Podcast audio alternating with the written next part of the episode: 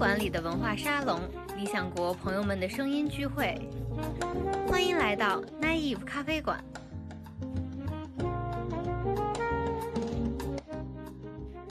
我们是不是真的有可能透过读书就能够进入到一个完全陌生的时空？我们如果今天读一个以前的人写的书，我们是不是真的有可能完全进入到他的状态去理解，然后才能够产生你所说的这种距离感跟差异，或者这种陌生化？因为现代新的书，你以为叫做新的书，新的书都是我们同代人所写的书，连我自己。作为一个同代人，我都写不出新鲜的内容给我的读者看。但是如果我绕路去到了孔子那里，去到了孟子那里，我就可以找到很多新鲜的东西。你说我们为什么要把孔子读成隔壁老王呢？嗯，但很有意思啊，就是，呃，我觉得今天相反的，我常常遇到情况是，他们会反过来问，为什么我不该读成隔壁老王呢？那么很多这类书，他们都是一种古书精读。都是一种试图要在古代的人写过的东西里面，呃，找到一些能够回答今天的人最关切的问题的事情。更简单的讲，或者更粗暴的讲法，就是他们希望很实用的去读这些书。我们需要了解人的多样性。为什么我们不一直反复只读同一个时代的书，或者不应该用这种方式去读，把孟子读成隔壁老王呢？因为现实的这个情况太有限了。你不可能凭空想象未来，你只有回到过去，把废墟当废墟去了解废墟还不是废墟的时候，它长什么样子。我们尽可能的搜罗在我们的当下现实以外的其他人类经验的多样性跟可能性，这是我们的配备。这个配备让我们可以超越现实，去思考未来。这里是 Naive 咖啡馆，大家好，我是荣清。今天是世界读书日，我们特别请来梁文道和杨照两位老师来跟大家分享疫情期间他们是如何读书的。因为两位老师现在在香港和台湾，所以这期节目仍然是远程连线完成的。两位老师好，首先我抛砖引玉问一个问题：现在仍然是新冠病毒在全球肆虐的时期，而且这个状态已经维持了一段时间。想请问一下两位老师，你们在这种情况下是如何阅读的？然后每天还会花多长的时间来读书呢？这个先让道长先说吧，大家应该都很好奇。我首先我很不习惯嘛，因为平常我一个礼拜起码坐飞机一到两次，那 最近 是我人生中这十几年来唯一一次两个月哪都飞不了，就在天天在家里面。嗯，我发现其实读从读书的角度来讲，分别不是很大，因为平常无论在路上还是在家还是在哪里，我都会不停的在看书。那现在在家里，我并没有感觉到，呃，更多的就是说，很多人会说在家的时间多了，看书的时间也多了，或者怎么样，我我完全没有这个感觉，我反而觉得好像比平常还要忙碌，因为。嗯，除了看书的时间就是这样子之外，还有一个问题就是，我要用很多时间处理工作的事情，工作的事情完全都会因为现在这样像我们这样遥距通讯，像我们嗯用这些设备等等，其实我觉得花的成本更高，就时间上效率上更低。但是如果你说从读书上来讲，我觉得分别真的没有太大，因为我我自己看书并不是太在意环境。在意的是我在想看的书是什么书，以及什么方向，有什么计划。比如说，我通常一段时间有一些计划要看什么东西，那我整个是跟这个走的。所以这段时间，比如说，当然大家都很关心眼下的情况，那肯定跟传染病或者是全球化方面的东西，我因为做节目的需要或者是各种原因，那我肯定也会看得多，嗯。呃，然后前阵子呢，我们做节目的时候，就是恰恰是杨照老师的建议啊，杨照师的建议，我做了一些节目，关于一些经典的呃和瘟疫相关的文学的介绍。呃，抽出来看，其实这些都是本来我平常的状态，本来我就是一个因为做节目、教书或者自己的兴趣，在某段期间，我觉得需要读某些书，我就去读了。那么这段期间，我并没有因为在家家里面的。藏书都在我身边，有很多书买回来还没看，都堆在这，所以我就分心了，就觉得啊，我要先看这些，先看那些，没有，我还是挺按照计划在看书的一个人。嗯，那杨照老师呢？我的状况有一部分跟道长是一样的。那我是非常清楚，一月二十七号我飞回到台北之后，到现在差不多三个月的时间，没有飞过，没有到过机场。这在我最近的这段人生当中是非常非常少见的。不过对我连带产生的影响，可能就跟道长不一样，所以大概就差不多在过去的这个三个月的时间当中，我没看任何的电影。所以对我最大的影响反而是看电影。第一个呢，这种状况底下不会去电影院看电影。很多人因为这样在家里看电影。那我有两个问题。第一个问题呢，是我有这种毛病，从小在电影院里面看电影养成的毛病，就是老是觉得电影应该要认真的好好的看。所以如果要认真好好看电影呢，就应该。不能在家里随时可以把它停下来，随时去上厕所，这对我来说都不是看电影。所以呢，不到电影院看电影，我的很多电影就不能看。我很想要认真好好看的，就不能看了。第二个呢，是我很长一段时间我看很多电影是在飞机上看的，因为飞机上最适合看电影，飞机上不能做别的事情，包括像这种长途的飞机，对我来讲，连看书都非常困难，因为你会很疲倦。那这个时候呢，最适合在飞机上看电影。三个月不飞行，我基本上也就不看电影。但是另外一个自己很深刻的一个反省，或者是自己的一种感触吧，我很清楚知道，看电影跟看书对我那个决然的差别。我必须说，像这种时刻，我会花很多的时间看书。为什么不去看电影？为什么在飞机上我才会要愿意看电影？我老是觉得。看电影很多时候呢是被绑架的，因为一一本书你可以在呃每个人不一样，可能甚至阅读的不同的次数、不同的时间不一样。有一些书我年轻的时候可能花三个月的时间才能够把它读完，我现在很可能我只需要三天，甚至呢我可以自己，也就是说我可以自己决定我读书的速度，但是电影基本上不可能，所以。反而在这种状况底下，我越是珍惜我的时间的情况底下，我就不看电影。这反而是应该说这一段时间对我影响最大的是读书没太大的变化，但是电影看了少很多很多。那从这边我倒是很想有一件事情跟文道聊一下。那为什么我们会有这段对话？其实是因为这个读书日、阅读日，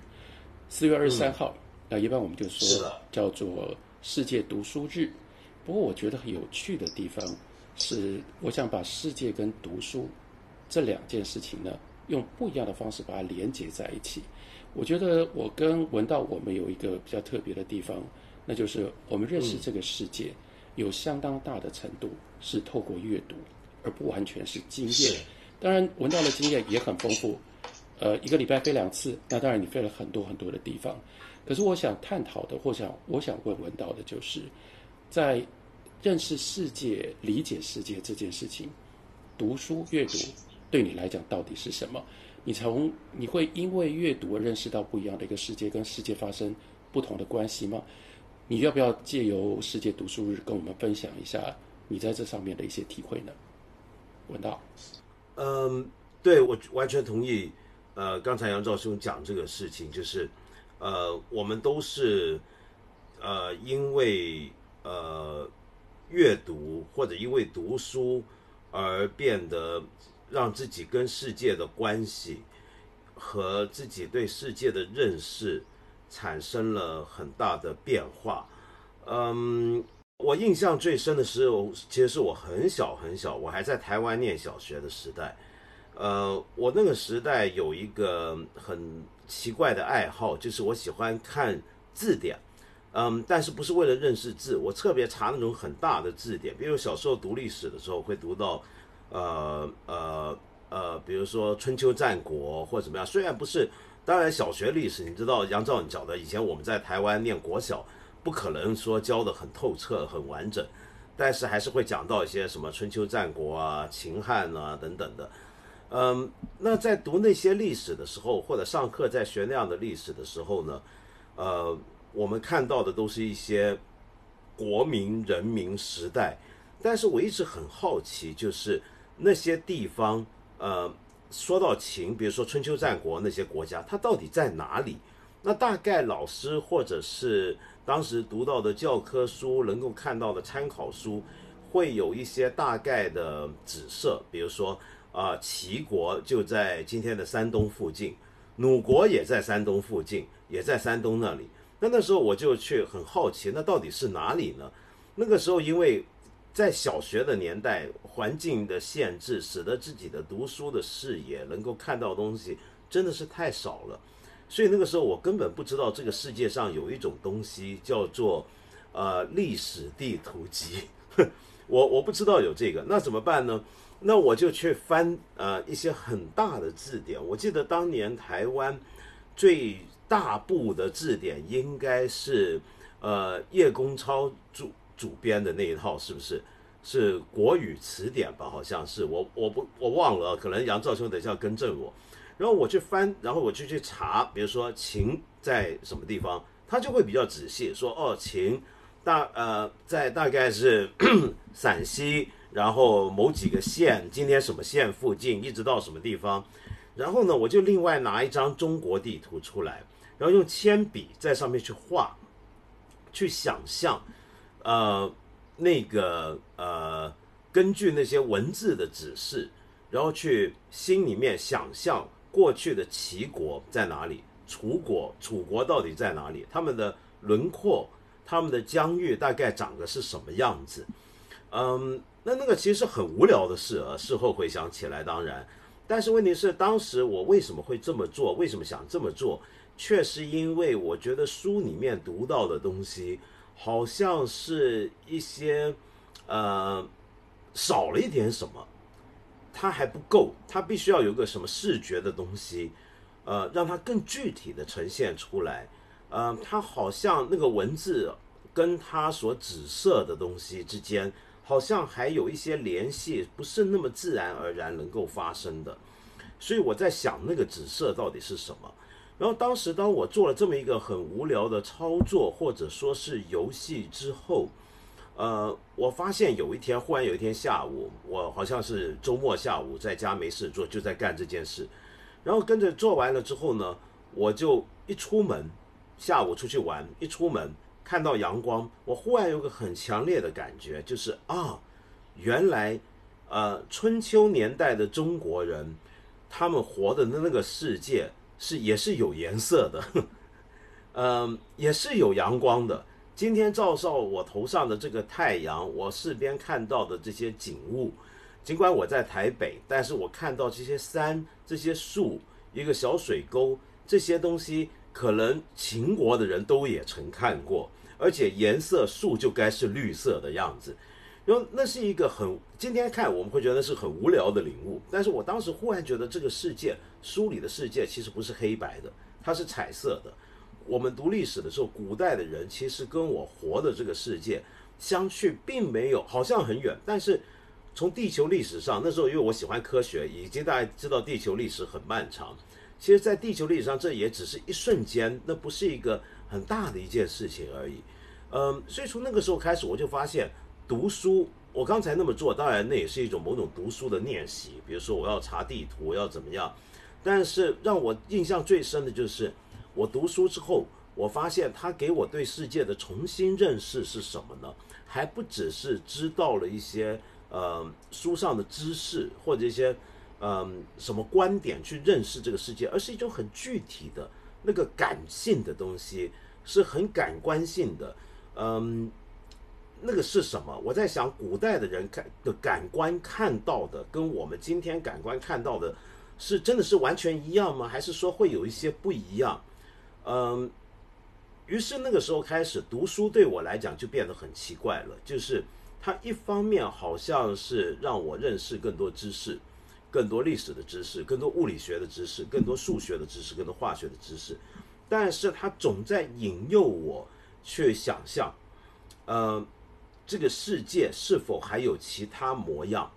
而当我要好奇的追问那个模样到底是怎么模样的时候，我还是必须再去看书，看更多的书或者更不一样的书，来帮助我去具体的体认。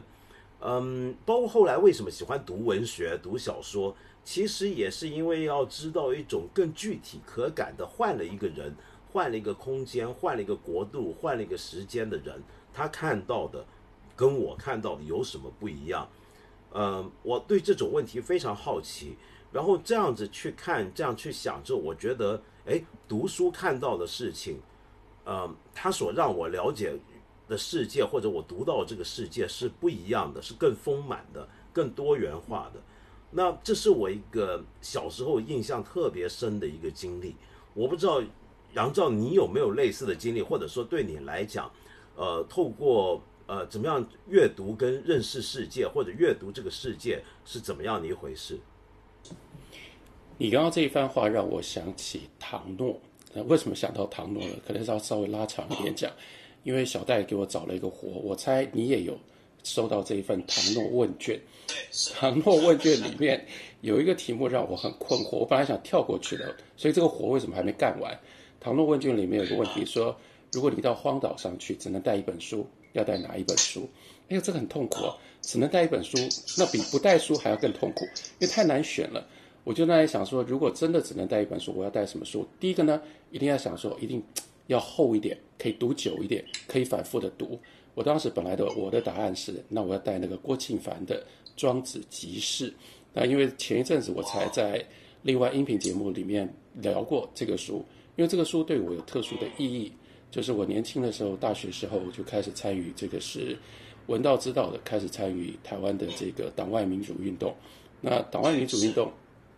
那个时候其实情况已经没有那么样严峻。可是呢，多多少少还是流传很多故事啊，写了什么文章啊，讲了什么话啊，去参加了什么会议啊，就会有这个警总来找你喝咖啡啊，然后不小心呢就被抓进去了。那当时我自己就觉得我很英勇，英勇是什么呢？我不怕被，我不怕坐牢，我不怕被关，因为我可以看书，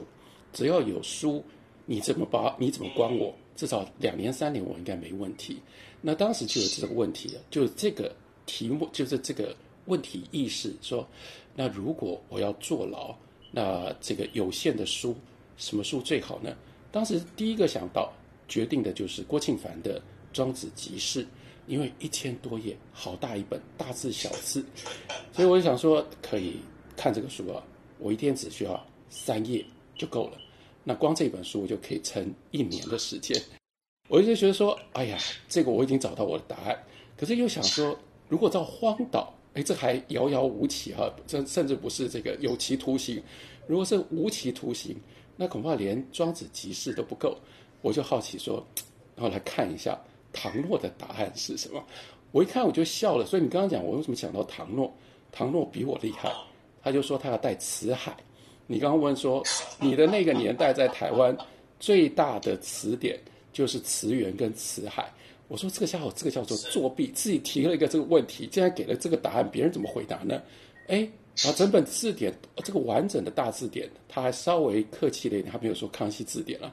把这个词海带去了，然后呢，一个一个词条看。我说，哎呀，这太好的答案，我找不出更好的答案，我要改变我的答案，我也要带词海去，带词海，我就可以在荒岛上过一辈子，慢慢一个词条一个词条看。那这是呼应你刚刚所说的。让我想到唐诺，想到这件事。另外一个讲到说，我自己的阅读跟世界之间的关系，我认为因为阅读呢，真的让我不管走到任何地方，甚至会包括会决定我跟什么样的地方用什么样的方式来看待这个地方。比如说最近因为疫情的关系，我有个特别关注的地方，可是我关注理由，呃，可能跟大家不太一样。这个是这个文道也很喜欢的地方。京都，我常常动不动去看一下，说京都现在疫情状态如何。然后每次一看，我说理由是啊，因为例如说，我那我知道你前一阵子也去了京都，因为我习惯每一年会去京都，本来也想去京都，本来都定好了就是要去京都，所以有一部分是来自于遗憾，说呀去不了京都，那看一下那有的时候有点出于自虐吧，有时候就看一看，就说京都也没怎样啊，为什么我不能去呢？另外，当然我们也有朋友在京都，所以会有这种特别的关切。可是那个京都有一部分是当下现实的京都。当我在看疫情的时候，马上我读书，因为读书而认识的京都就跑来了。那因为我读书，所以我非常清楚知道，在当时西元第八世纪，为什么从奈良搬到京都来？京都为什么叫做京都？在京都所成立的，这为什么称之为叫做平安朝？那就是日本桓武天皇当时是被瘟疫赶出了奈良，那一连串的瘟疫让人心惶惶，整个奈良待不下去，再加上政治斗争，所以桓武天皇他要选一个地方，他认为可以平安的离开奈良的各种不同的灾难。那因此，京都在选择它的地理位置的时候，多么样的特别。这我印象太深刻了，它是一个真的是一个风水大城。这个这个城，它为什么建立在这里？它是一个完全方正的一个城，它有这个东西南北。最重要、最关键的就在于它的东北方。这个东北方呢是艮位，艮位呢是鬼门。当时就是因为有比瑞山，接下来有上鹤茂、下鹤茂这一路。这一条线，而且你现在去看这个地理上，真的就是一条线哦，真的就是这个京都的这个正方位当中的东北。那当时在比瑞山上有那么一个和尚在那里结庐，那当时甚至不是一个庙，可是这个和尚跟这个山呢，就因为这样变得重要了。后来当然就变成了今天的严立寺，就变成了卫护整个平安城的他的这个呃守门，这守着。鬼门的第一线，然后鬼门的第二线又有上鹤茂神，又有上鹤茂神社，再到第三线还有下鹤茂神社，这样一整条线连下来，保卫着京都城。所以这个时候去看京都，明明是二零二零年，但是我一直看的是说，会不会真的因为这样，因为这样一个历史的特别的选择的理由，让京都诶可以抗议。哎，我必须说，你逼得我因为这样的阅读，我有一点点迷信。哎，看起来京都在整个日本的状态底下，因为风水好，它的确确确在这次的疫情当中受到的影响远比大阪轻得多，远比东京轻得多。这是，这就是我我我自己说，我自己感觉到，因为阅读，所以让我跟这个世界很多不一样的地方都有了不同的关系。我自己还有一些非常深刻印象的，例如说芝加哥，芝加哥这个城市，大家去了，你为什么去？你有不一样的理由，然后你有去到不一样的地方。可是对芝加哥，我就会留下一个印象非常深刻的一个地名，一个地方，一般人可能不会那么在意。这个地方叫做 Jackson Park。Jackson Park，我不了解多少住过芝加哥的人呢，会对这个地方。可是我芝加哥很多其他地方我都不在意，我都忘了。Jackson Park 不会忘记，因为 Jackson Park 就让我想到了闻一多，想到闻一多的那一首《秋色》那首长诗，然后我永远都会感受到说那样的一个武士的青年，那个到了后来他去到了美国，他去到芝加哥，他就会特别在那个芝加哥的 Jackson Park 感觉到那个秋天的秋色，写了一首长诗，还不只是这样，我原来也不知道。闻一多写了这诗，我最早遇到了这个诗，又偏偏是在很年轻的时候，还没有出国，根本当时不觉得自己有机会去到芝加哥。那是在杨牧，当然现在最最近刚刚过世。杨牧他当时还叫做叶三，叶三所写的散文集里面有这么样一篇讲这个芝加哥，一开头他就讲 Jackson Park，然后杨牧坏啊，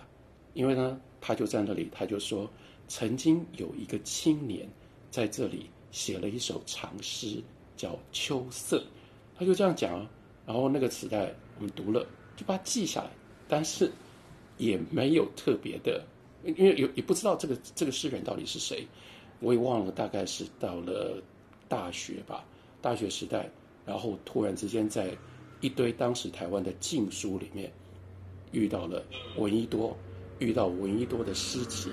看到了这一首这一首诗，那个心里的悸动，说我碰到了，我找到了，原来杨牧讲的是闻一多，原来是闻一多啊！所以从此，芝加哥对我来讲就是那个秋色，就是 Jackson Park。这是我我我觉得阅读改变了，或者是影响决定了我跟很多地方的关系。我也必须承认说，也许因为这样，它有它的坏处。好处是说，有一些地方它就会让我觉得跟它有非常深切的连结，而不单纯只是一个旅游的地方，或者是甚至在那里居住或者怎么样。它会有一个更深的多层次的不同时间的连接。当然也有坏处，我的一些朋友是很清楚。例如说旅行，大山大水通常对我就变得没有那么多的吸引力，像是这个呃这个北欧的冰峡啦，或者是高原大山，我通常不太去，因为我去那里，我会觉得我跟他没有办法对得上，因为这里没有典故，这里没有其他的人，这里没有当我在读书的时候，我可以先读到，然后因此跟他可以建立的特别的关系。这是我自己的一种体会，跟就是说，我必须说，的的确确，我认识这个世界已经完全摆脱不了阅读，阅读决定了我怎么跟这个世界发生关系。然后呢，我的这个阅读的经验，这个是我的对这个跟这个世界之间的关系，其实跟我的阅读经验完全就离不开了。文道。我我觉得杨兆兄，你刚才讲这个很有意思，因为我听到的一个，因为我我的经验跟你很类似，就是，呃，我旅行，当然我我不像你这样子啊，我还是蛮喜欢去大山大水的，可是呃，我我自己觉得阅读真的是会给我们帮一个地方啊，就很具体我们去到的地方或者我们所生活的地方盖上一个章，在脑子里面有个印记，它也是一个 mark。那个印记是一个非常神奇的印记，它会左右着我们，呃，接触到的眼前的这个真实的地方，散发出一种很神奇的一种光晕，呃，一种很特殊的一种情调，呃，但这个东西呢，有时候我觉得也会，呃，好像是有帮助，或者是让让我们看到更丰富的东西，但是有时候会不会也是一种限制？比如说。我举个例子啊，嗯，比如说现在我们如果大家出门旅游，那假设有这么一个人，他可能是个小孩，他呃没有读过什么书，然后我们就直接带他去了，比如说京都也好，去了柏林也好，嗯，去了伦敦也好，去了你最喜欢的巴黎也好，嗯，可能他就看到哦，好漂亮，哇，马路好干净，哇，这个巴黎的街上有很多狗屎。他就看到这些，但是可能像我们这种在去之前是首先都是先读到它的人去了之后，以及我们这种已经就算去了很多次，然后我们还在不断透过书籍重新认识那个地方的人来讲，我们到了那个地方之后，我们看到的东西是不一样的。呃，我们走过的巴黎街道，呃，那个。我们看到的东西不是此时此刻，比如说，如果我今天二零二零年的四月的呃十九日下午，我正在巴黎的话，我走出马路，走在街上，我看到的绝对不只是二零二零年四月十九日下午的巴黎，我好像还看到很多重重叠叠的幽灵，呃，那个那那个整个空间。是一个透过魔法才能看到的，有一层一层的东西堆叠在里面。那是一个，比如说走过圣日曼旁边有一条小巷，你知道那个地方有一个咖啡馆，那个地方是伏尔泰去过的地方，它是卢骚去过的地方，它甚至是美国的 Benjamin Franklin 走过的地方。嗯，然后你看到那个空间那个历史就完全不一样了。你看到的不只是路边有一头狗屎，那。那这是很有趣味的一件事情，但是反过来，它也会让我们看到的东西变成就是，呃，有时候也会制约了我看到的眼前的现实的巴黎。比如说，有时候你只注意到狗屎，并不一定是问题啊。比如说，有的人他可能就看哇，怎么巴黎那么多狗屎，然后跟着他去问，哦，巴黎这么多狗屎，是因为巴黎人喜欢遛狗。那巴黎人为什么遛狗不喜不喜欢像我们别的国家的人，比如说日本，你比较不容易看到狗屎，因为大家都都会自己主人会清洁嘛。那么他们会认为，呃，狗要拉屎是狗的天生的狗权。然后，所以为此呢，巴黎每年要花呃一亿以上的欧罗专门清洁狗屎。那么我们不太容易注意到这个。当然，也许我看了这些书，我会注意到啊。那但是我想说的是，这种经验，呃，有一次啊。对我的影响印象很深很深，也是我年轻的时候的事情。我年轻的时候，因为呃，我我在台湾长大，在台湾跟香港长大，呃，一直读到的那个中国大陆都是书里面的中国大陆。所以，当我一旦有机会可以自己一个人背着个背包去大陆的时候，我就很疯狂的到处背背包，到处去跑。然后有一年，我记得我去三峡。我从呃宜昌开始坐船，就一直到重庆，那么一路上停停坐坐，停停坐坐那样子，一路转那些轮船呢或什么的，呃，当真的穿越过三峡，比如说到了巫峡附近的时候，还没有三峡水坝，那么穿过的时候，我有一种很强烈的感觉，为什么呢？我发现，呃，我看到的眼前的每一个地方，都是我在诗里面读到过的地方。呃，以前的人都写过，都画过太多太多。而最有趣的是什么呢？我发现三峡这个这个地方，它沿岸呢，它的那些山壁上面，居然还刻着那些古代的人到此一游之后的那些感想的那些名句。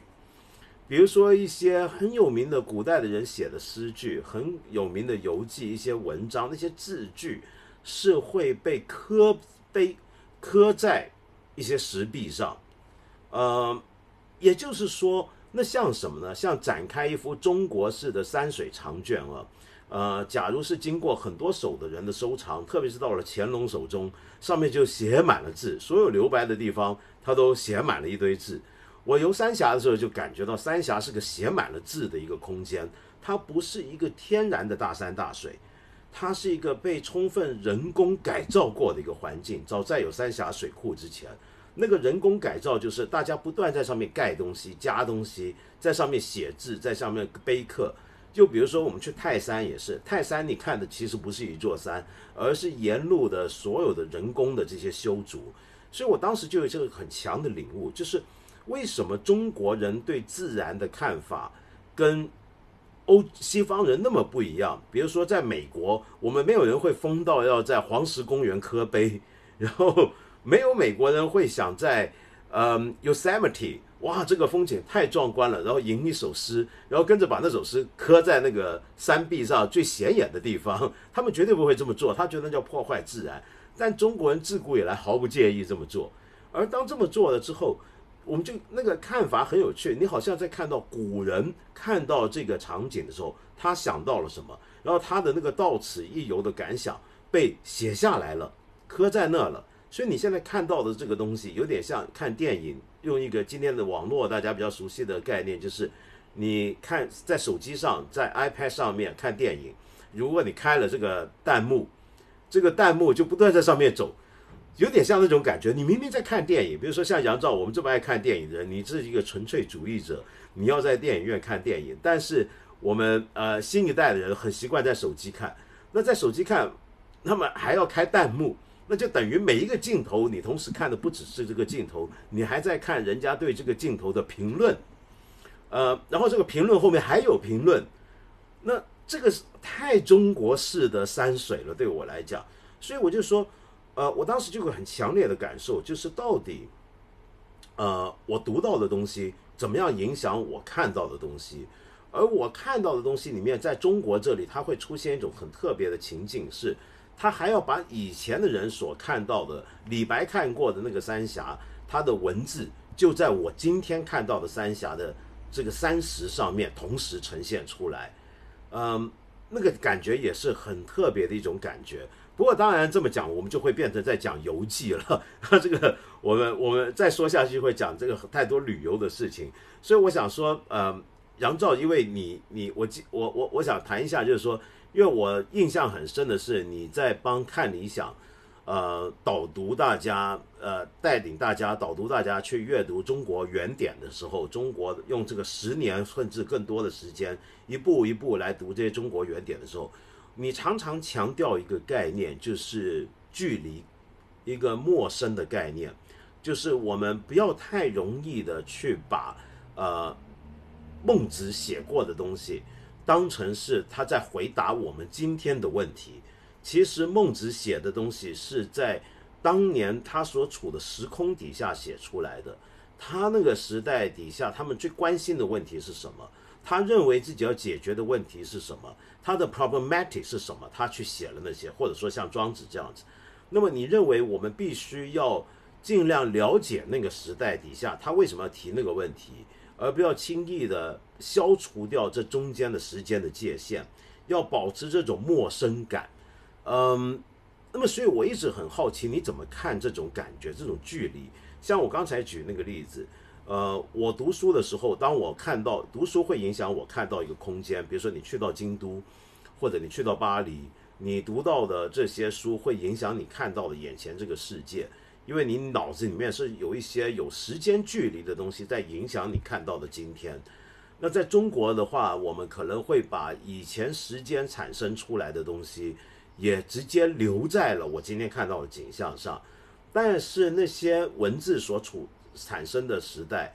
呃，它所产生的那个脉时空脉络跟社会背景，其实离我们今天都非常遥远。呃，我们是不是真的有可能透过读书就能够进入到一个完全陌生的时空？呃，我们如果今天读一个以前的人写的书，我们是不是真的有可能完全进入到他的状态去理解，然后才能够产生你所说的这种距离感跟差异，或者这种陌生化？杨照，呃，容我还是先。继续旅游一下，等一下会回到你要讨论的这个题目。刚刚讲到说，比如说疫情期间，我也曾经这样想：现在大家都不能飞了，基本上连梁文道都不能飞了，就没有人能飞了，谁都飞不了。那那又怎么样呢？我的意思是说，会不会我们到时候，因为大家都在家里，然后你你都有互联网，你有你的手机，你有你的电脑，你可以握有啊。好像什么样东西？现在我跟文道，我们两个人也不能见面一起聊天了，但我们还是可以透过线上聊天。好像在这个很短的时间之内，多少我们过去以为是当下是就是 real time 以及 real space 的这种经验都被线上化了。那有什么可以有什么不能线上化吗？我觉得这个疫情会对我们产生一个这个非常大的一个冲击，会一直不断的逼我们去想，到底还有什么不能线上化。我必须承认说，很多时候我也在想这个问题。那我想这个问题，我也想到了一些答案。例如说，刚刚讲到，那你不能够，你为什么一定非得要去巴黎呢？如果像我，也也许有人会认为说，杨照啊、道长啊，你们都在读书，读一读，那你就不用去去巴黎了。去巴黎，你也不过就是去验证你们读过的。我们也不差，我们可以看巴黎的照片，我们可以看看巴黎的影片。多少人去到巴黎，不也就是去埃菲尔铁塔前面？然后去拍个照，那你说我来了，我来了。但你后来回到家里，一看，哎，这照片跟所有其他人拍的照片一点差别都没有。那我有去没去不都一样吗？我现在我用这个 Photoshop，然后把它贴上去，不就一样了吗？我为什么非得要体验吗？或者这个时代我们还能够讲什么是体验吗？那很诚实的说，我自己是有答案的。我的一个答案，举个例子来说，像是巴黎圣母院，我去到巴黎圣母院之前。已经对圣母院，包括它的历史，包括他看到没有人没看过巴黎圣母院的照片。然后呢，当年我们读这个读这个 Gasimoto 这个叫什么？呃，钟楼怪人。我们读钟楼怪人，然后看钟楼怪怪人的电影，包括现在如果大家去看这个 Disney 的钟楼怪人的电影，它开场的那个场那个场面，不就是那个 Gasimoto 在？在那个圣母院的上面往下看，看到广场里面一堆人，我们都看过这些东西。可是我必须真的很诚实的说，那是一回事。等到我真的去到了巴黎圣母院，或者是说我去到我去到巴黎，一次又一次去到巴黎，我知道我在巴黎感受什么。我在巴黎感受到的叫做 scale，叫做尺度。巴黎是一个对的，我觉得它最迷人的地方、最了不起的地方，它是一个对的尺度的城市。那个巴黎圣母院它有多高，它有多大，它外面就有多大的广场。这个广场呢，跟它的建筑物是配合的。它旁边是塞纳河，塞纳河旁边是这个从 Stay 通往市区的这个桥，所以你从这个桥上，你才能够看到那个 Flying Buttress 这个圣母院的它它它的这些飞柱，那个美，你没有你没有这个空间，你就看不到这种美。巴黎基本上所有的建筑，它都是用这种方式安排的。埃菲尔铁塔有这么高，你可以到铁塔底下去感觉到那个钢铁的重量。但是你一定要记得，旁边必然有战神广场。如果没有战神广场的话，那个那个埃菲尔铁塔的那种雄壮就没有办法被体会。相较底下，我也是因为走了，例如说罗马，让我更清楚的感觉到，我喜爱巴黎远胜过罗马。因为同样，如果只是借由，例如说我们小时候看《罗马之恋》。看到那个喷泉，看到许愿池，我们爱罗马，我爱罗马，跟爱巴黎是一样，但那都是想象的。可是去到罗马，我到现在我再也不要去许愿池，那是个痛苦的经验。那么漂亮的一个一个池子，那么漂亮的雕塑，被塞在那个空间里面，这不对劲啊！罗马就是没有这种巴黎必然有的一种尺度的感觉。或者是说这个，呃，科隆的大教堂，我也觉得不对劲。这么大的一个教堂，它的广场不见了，广场现在变成了火车站。那从火车站一出来，那个那个建筑物逼着你，你不可能，你没有办法像在巴黎圣母院，你从任何个角，你慢慢的靠近它。所以我说，另外一个让我也有很深切的、非常强烈的印象的是这个毕尔包，毕尔包。当然，最重要是 Frank Gehry。那我去到二零零九年，我去到毕尔包之前，谁不知道 Frank Gehry？谁不知道 Frank Gehry 在那里盖了那个奇特的建筑物？谁没有看过？去之前看了几百张、几百张照片，但是抱歉，你不知道 Frank Gehry 有多了不起。你非得到那里，你非得到那里，然后呢，不管你是从东边进来，从西边进来，沿着河，你才能够清清楚楚知道为什么这个毕尔包的这个古根汉古根汉美术馆，它选在这个河湾之处，然后为什么明明就旁边就是条河，Frank Gehry 却要在这个美术馆的前面还要给他一个喷池，然后那个用钛金属所造成的那种光线的作用，它跟尺度是有关系的，这就你非得要。体验不可，那所以对我来讲，体验这是教了我。我说，我透过阅读，因而会跟这个世界有相当程度是来自于阅读的经验。可是我又很清楚知道，体验或者说什么样的东西是好的体验，那就是你在阅读或者是你光看照片，你看看影片，你永远不可能得到的。反过来说。那我们如果想要让自己生命真的过得丰富的话，你就应该用这种方式去体验呢。要不然的话，你可能要常常问自己，就是说，如果你没有这种那么样清楚的、强烈的感受的话，你干嘛去？你去了跟你没去基本上是一样的。这就联系到刚刚嗯文道问我的这个问题，我非常重视就是陌生感。那陌生感意味着，这是我们人活在这个世界上，我们能够得到的最有价值的一种本能。所谓陌生感，我我甚至都觉得我们应该要远溯，这是几百万年的这种呃人，我们作为一种动物的演化留在我们身上的，所以它多么样珍贵。意思是说，几百万年来，我们养成一个习惯。你把我丢到一个陌生的环境，我会紧张。紧张是什么呢？紧张呢，你就变聪明了。为什么紧张会变聪明呢？因为你的肾上腺素，你的肾上腺素不是你能控制的，你的肾上腺素就会发作，就会分泌。于是呢，你原来听不到的，你听到了；你原来看不到的，你看到了。这本来是出自于我们作为一种生物自卫的本能。可是，在我们今天这样的一个环境里面，它有别的作用，包括为什么我们要去旅行，也因此希望请大家去旅行，就千万不要去没有一点点陌生感的地方。你没有陌生感，一切都那么样的安稳，导游啦，所有的人全部帮你安排的好好的，你就是上车下车，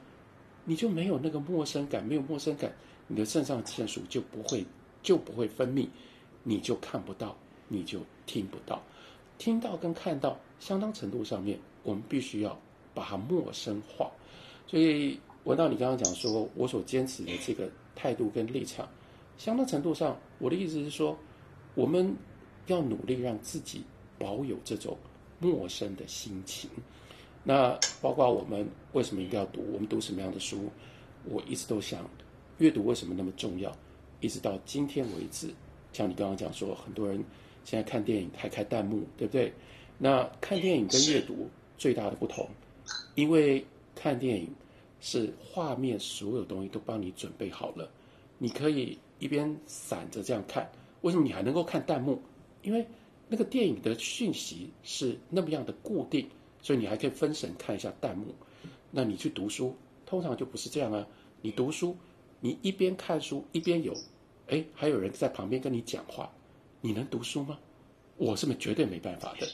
为什么我觉得没办法？因为读书你需要专注啊。因为读书它就不是那么强而有力，它逼着你，文字不是那么强而有力的一种媒介。你如果自己不参与去想象、去理解，你读不下去。但是也因为这样，读书就比看电影好。对我来说，在这点上，因为文字对我们来说比较陌生，因为文字比较陌生，我们就会比较警觉去面对文字。或许也是因为这样，现到现在很多人一打开书就想睡觉。那为什么你看电影不会想睡觉？因为看电影比较轻松嘛。读了书，你就。这也是长远我们留下来的习惯跟跟经验。看书，我们必须专注，我们必须正襟危坐，我们就觉得累，于是我们就 睡着了。可是这是一个难得的，这这个是人类的文明当中保留下来的一种刺激。我们因为这样而读书，所以我就会比较反对，或者是我就会经常提醒说：那既然读书是这么一回事。那就不拜托不要读你很熟悉很容易读的书，你就浪费了读书所花下的时间，跟你就错失掉读书应该可以给你的这个刺激。所以刚刚讲说，为什么应该要读古远一点的书，不是我们这个时代的书。然后呢，就是你可能平常你不觉得一读就读得懂的书。因为这都是把你放到了这样的一个陌生的环境里面去，所以突然之间你在那样的一个环境，在那个状况底下，你原来不觉得你能够接受到的一些讯息，就被你接受到了，那所以才引发出文道刚刚说的我的那样的一个态度跟那样的一个提醒。那你干嘛在古人所写的书里面，把它当做要把它翻译，要把它解读成为隔壁老王讲的话呢？我知道这听起来不好听，但我常常喜欢讲，就是说，我们很我们这个叫古书精读，或者是经典这个现代解读。那如果说它的用意就是我要把孔子的话、孟子的话解读到听起来都像是隔壁老王会说的话，那你就去听隔壁老王说话就好了。你干嘛还要去读孔子跟孟子呢？孔子、孟子有价值，就是因为他在讲。隔壁老王绝对不会说出来的话，不见得因为他们比隔壁老王聪明十倍百倍，这是另外一回事。是因为他们活在隔壁老王出了什么问题，隔壁老王跟我们活在同样一个环境里，没有这种陌生性，没有这种陌生的刺激。孔子、孟子他们不了解我们，没有跟我们同样的环境，因此他们遇到的问题，他们思考的方式，那么样对我们来说。如此的新鲜，我们不要错过这种新鲜感。这是我常常强调的，就是你反而只有到了古书里，你才能够找到新鲜感。因为现代新的书，你以为叫做新的书，新的书都是我们同代人所写的书，连我自己作为一个同代人，我都写不出新鲜的内容给我的读者看。但是如果我绕路去到了孔子那里，去到了孟子那里，我就可以找到很多新鲜的东西。这是回答你的问题，说我为什么那么在意这个强调陌生感，其实是来自于这里。文道。OK，谢谢杨照。我觉得你刚才讲那个问题，就牵涉到一个我们今天很多人对读书的态度的问题。呃，你说我们为什么要把孔子读成隔壁老王呢？嗯，但很有意思啊，就是呃，我觉得今天相反的，我常常遇到情况是，他们会反过来问，为什么我不该把孟子读成隔壁老王呢？什么意思呢？就今天我们在市面上，我相信，呃，你一定也碰过很多这类例子，比如说，呃，市面上很多各种超译丛书嘛，比如最红的那一本就超译尼采，然后后来就开始有出现超译康德、超译什么，呃，又或者说我们在中国市面上面常见到的那种书，就是说，呃呃呃，怎么样在跟呃朱子学工商管理等等等等，那么很多这类书。他们都是一种古书精读，都是一种试图要在古代的人写过的东西里面，呃，找到一些能够回答今天的人最关切的问题的事情。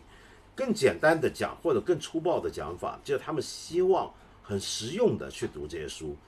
否则，你跟他说，我们读书恰恰是要读出陌生感，就是要读出为什么古人关心的问题，比如说。柏拉图关心的问题，绝对不是我们今天的人会关心的问题。那既然他关心的问题跟我关心的问题都不一样，我干嘛要去读它呢？那当然是因为我要找出一些跟我今天有相关的东西嘛。那假如说柏拉图写的东西，你现在告诉我说，哎，我发现他问的完全不同的问题，他的回答完全受限于他当年的思想资源跟文化脉络。那如果是这样的话，那我干嘛要读它呢？然后你刚才的答案很有趣，你刚才答案是说，因为正是透过这样的操作之后，这样的一个头脑的转换之后，我才能够保持一种透过这种陌生感，我能够刺激自己，让自己变得更聪明。嗯，这点让我觉得很有趣，因为我以前我们念哲学的时候，我们念一些古代的哲学书籍，最喜欢强调的就是这本书的 problematic 是什么，它的问题构架是什么。那但是我后来发现，这个问题构架这件事情本身，可能也不是古人会有的想法。呃，我举个简单的例子，比如说，呃，我们在读哲学的时候，我们太习惯，比如说读康德，很明显，康德是一个比较现代的哲学家了，已经。他写每一本书，他都有一个问题要解决，他有个问题意识，他有个问题构架，他依照这样的意识出发，去逐步的建构他的论证跟体系。可是我能不能够要求，比如说，呃，对于希腊的哲学也有做同样的要求呢？比如说，我读柏拉图的对话录，我甚至读这个先于苏格拉底的早辈的哲学家，比如说赫拉克拉底斯，那些都是一些残篇断简，或者就是一些对话。那我我能不能去问他在关心什么问题，或者他的问题构架是什么呢？因为这个这种问这种想法本身就有一个预设，就预设是什么？就是任何一部书籍，或者我们今天读到的文本，它都是一个完整的产物，它都是背后有一整套呃架构在那里面。这个架构是依照它要处理的主题跟问题依序展开的。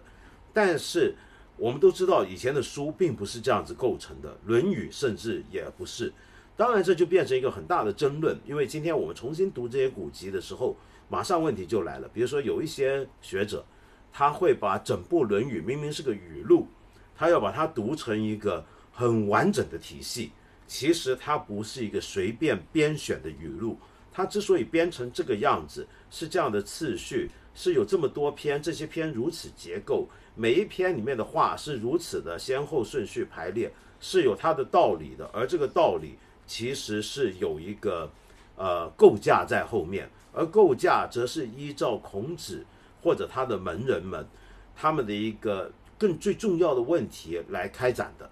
那么，但是也有一些人会反过来说，你这么读就读错了，你等于拿了一个很现代的概念来读古书，因为在孔子那个年代或者在《论语》编成的年代，其实你要关注的是书到底是什么，书里面什么叫做构成一本书。我们今天都觉得一本书是完整的，因为书是有封面、有封底，然后中间放了几百页甚至一千页。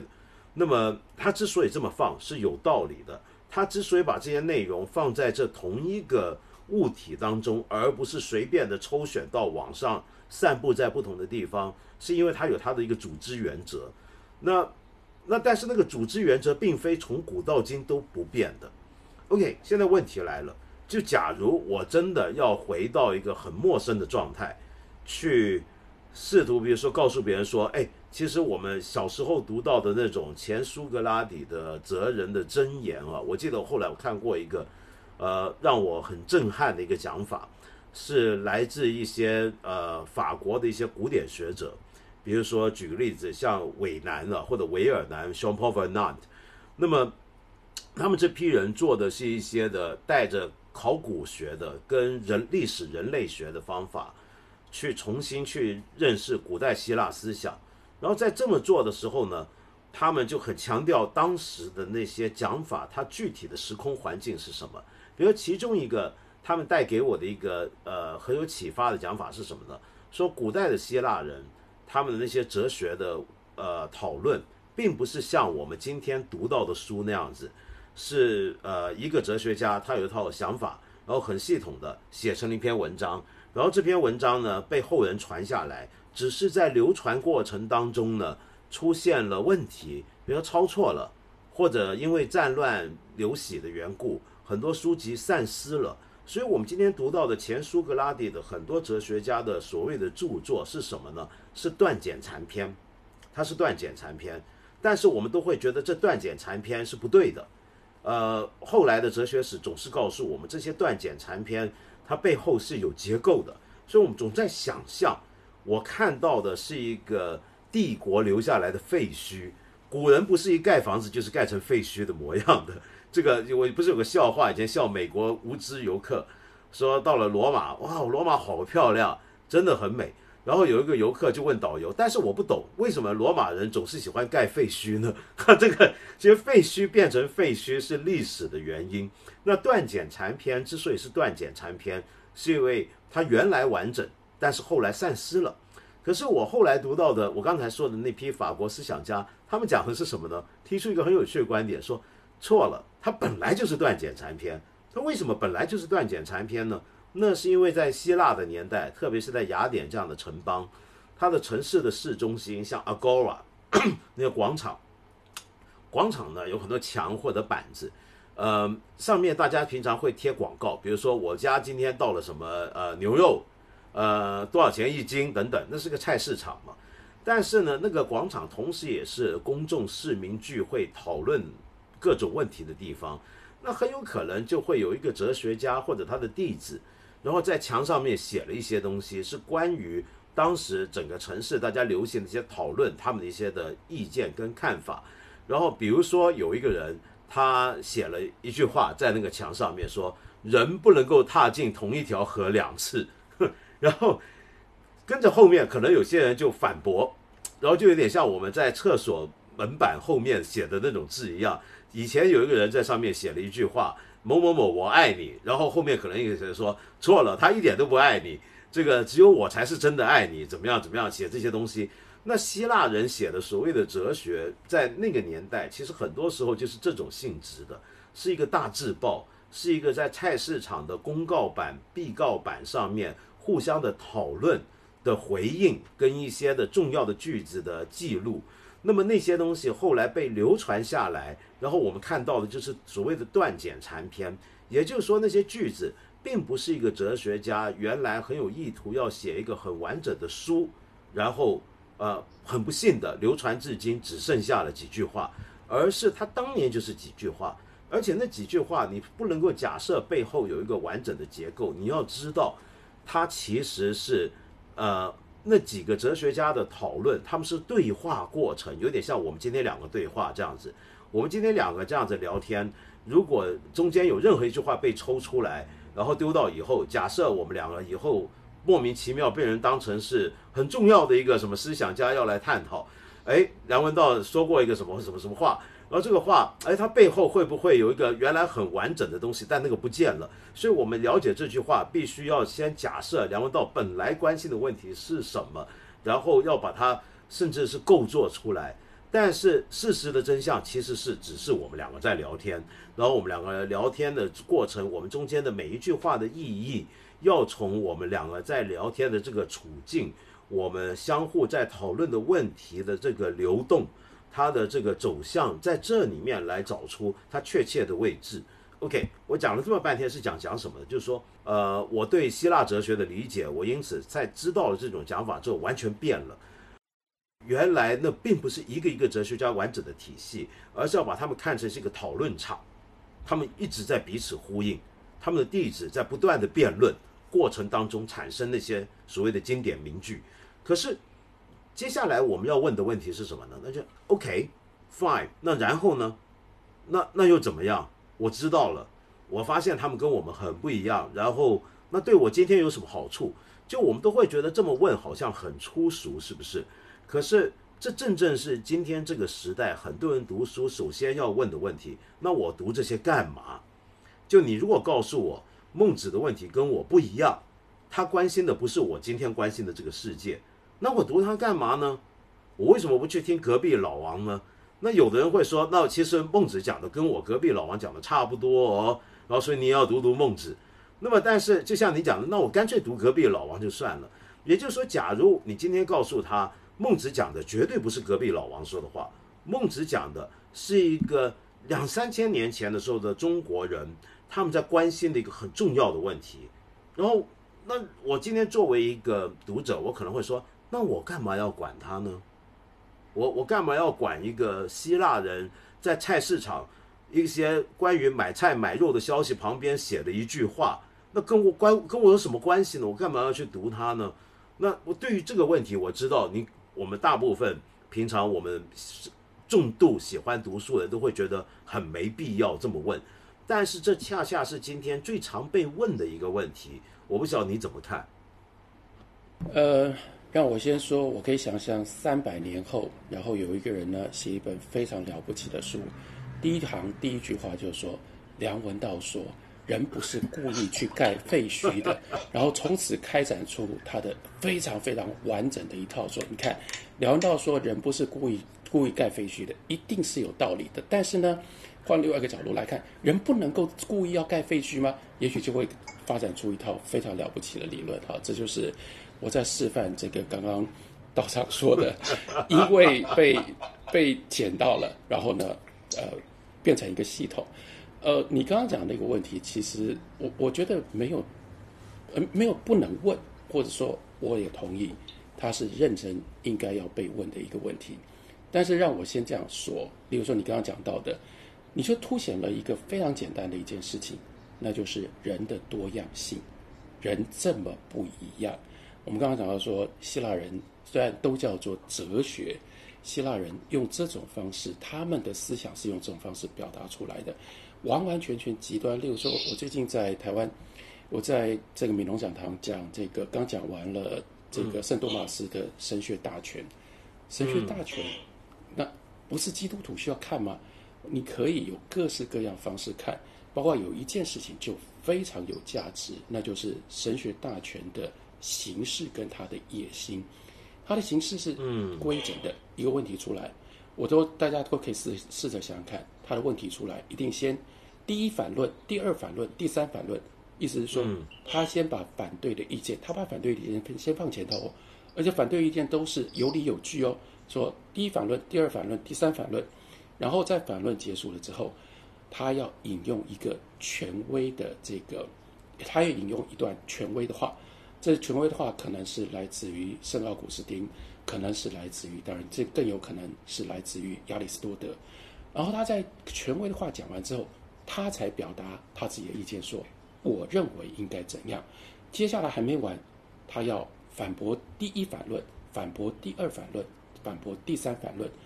非常严整的一个架构。用这个非常严整的架构，写了将近上千个问题，然后这上千个问题整个编组起来，等于是。当时人类会想要问、会有所困惑的所有的问题，通通在、通通都在这里了。人有没有灵魂？灵人的灵魂跟畜生的灵魂是不是一样？那法律是不是可以分成神的法律？神的法律只有一种，还是神的法律分成旧约是一种，新约是一种？那神的法律跟自然的法跟自然的法律是不是有不一样？基本上包罗万象，所有的每一个题目都在这里了。那惊人的地方是，哎，我们不就对应对照说，因为存在过圣多马斯，因为有他的神学大全，所以我们今天会忍不住问说，那我有没有可能今天有一个聪明人、良文道的人，我们大家可不可以给他一个修道院，然后呢把他关起来，给他十年的时间，请他把我们能够想到的所有的问题，用这种方式给我们所有的答案。那如果这样子出来的这样的一本书或这样的一个答案，这套系统，哎呀，帮我们多少人解决了问题？我们因为有圣多马斯，因此我们对应对照，我们会去想，其实这就变成了现实跟这个原来跟我们一点关系都没有的另的一个时代，他的论题或他的做法就产生了关联。我的回答其实很简单，因为我们需要了解。人的多样性，为什么我们不只不不应该一直反复只读同一个时代的书，或者不应该用这种方式去读，把孟子读成隔壁老王呢？因为现实的这个情况，或者是现实的这样的一个时代太有限了。意思是说，这这不是我说的，这是 Neil Ferguson 说的，精彩的不得了。他说：“你去算一下人的经验，你如果真的在意人的经验的话，你算 pure number。”从这个有人以来，从有文化以来，好了，我们稍微把它范围缩小一点。从有文化以来，我们再缩小一点，从人开始可以记录意识以来，好了，那几千年的时间，这几千年地球上面，你去算算看，现在地球上的人七十亿人啊，你觉得人好多啊？怎么这么庞大的数字？抱歉，现在地球上所有的加在一起的七十亿人。在人类经验里面，我们是少数，我们是很少数，因为地球上曾经活过、曾经留下经验的几百亿人，所以你是少数，你不能够代表我们今天的经验。我们今天，我们这些七十亿人就是人类，人类比这个大，人类比这个大，所以关键就出就来了。你要不要认识在我们这个时代以外的其他的人类的经验？这些经验。都是人，然后你认识了要干什么？所以就连带下一个问题。下一个问题是，在当前我们的疫情的情况底下，我相信太多人都感受到了。我自己非常强烈的感受，等一下就是我要问文道的，我相信文道也一定必然感受到。我们觉得完全不预期的新冠肺炎在改变这个世界，然后你会连带的一个问题就是，那新冠肺炎之后会变成一个什么样的世界？刚刚一直讲说现实、现实、现实，但是现实有一个最大的问题，因为我们不只关心现实，我们不得不思考未来，我们不得不去想象趋势。新冠肺炎结束了之后，疫情结束了之后，中国会变成什么样子？美国会变成什么样子？这个世界会变成什么样子？会所有的航空公司会倒了三分之一？会原来每一天十七万班次的这个飞机，现在减到只剩下三万次吗？那如果那样，那是一个什么样的世界？我们不能不想象，在现实里面，现实最大的问题就是你刚刚说的那个人为什么不能在一条同一条河流里面踏进两次？因为时间，时间会让现实立刻就失效。如果你一直抓着现实，盯着现实，没办法，这就等到你认为你学会了，你懂了现实，它已经不是现实了。它变成了过去，所以产生的一个巨大的一个问题是：那我有什么样的资源？我有什么样配备？我可以思考未来。如果你眼睛里面只盯着看现实，你就无没有能力可以面对未来。那我的选择是听起来是 paradoxical 的，是悖论吊诡的，意思是说，唯有你回到过去。你不可能凭空想象未来，你只有回到过去，回到过去，把把废墟当废墟去了解，废墟还不是废墟的时候，它长什么样子？它为什么会是这个样子？我们尽可能的搜罗在我们的当下现实以外的其他人类经验的多样性跟可能性，这是我们的配备。这个配备让我们可以超越现实，去思考未来。